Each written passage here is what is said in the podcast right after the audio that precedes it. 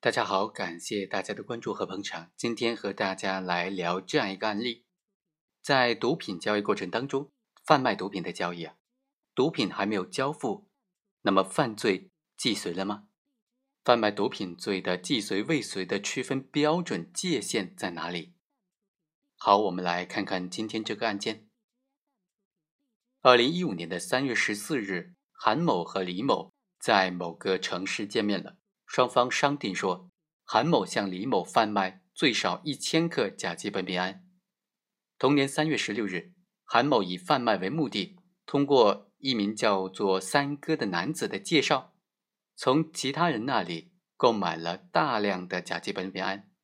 第二天早上两点多，韩某就开车将毒品运到了某个公寓，准备以每克一百元的价格贩卖给李某。正当他想和李某交易的时候，就被公安机关抓获了。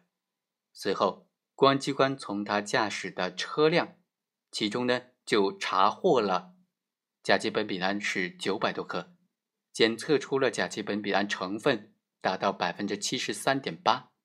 当然需要说明的是，二零一五年三月十五日，李某因为涉嫌容留他人吸毒，被公安机关抓获了。李某供述说。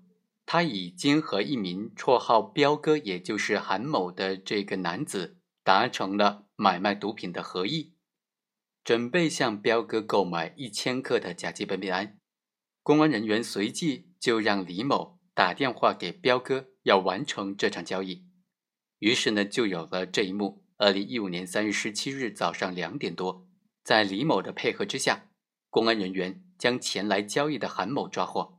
并且在他驾驶的车辆之内查获了毒品九百九十四点二克。对于这个案件呢，犯罪是既遂还是未遂呢？法院经过审理就认为，韩某明知道是毒品，仍然进行贩卖运输，贩卖运输甲基苯丙胺达到九百九十四点二克，已经构成了贩卖运输毒品罪。二审法院经过审理呢，又认为。韩某违反国家对于毒品的管理制度，为了谋取非法利益，驾车到某个城市进行销售毒品，他的行为已经构成了贩卖运输毒品罪。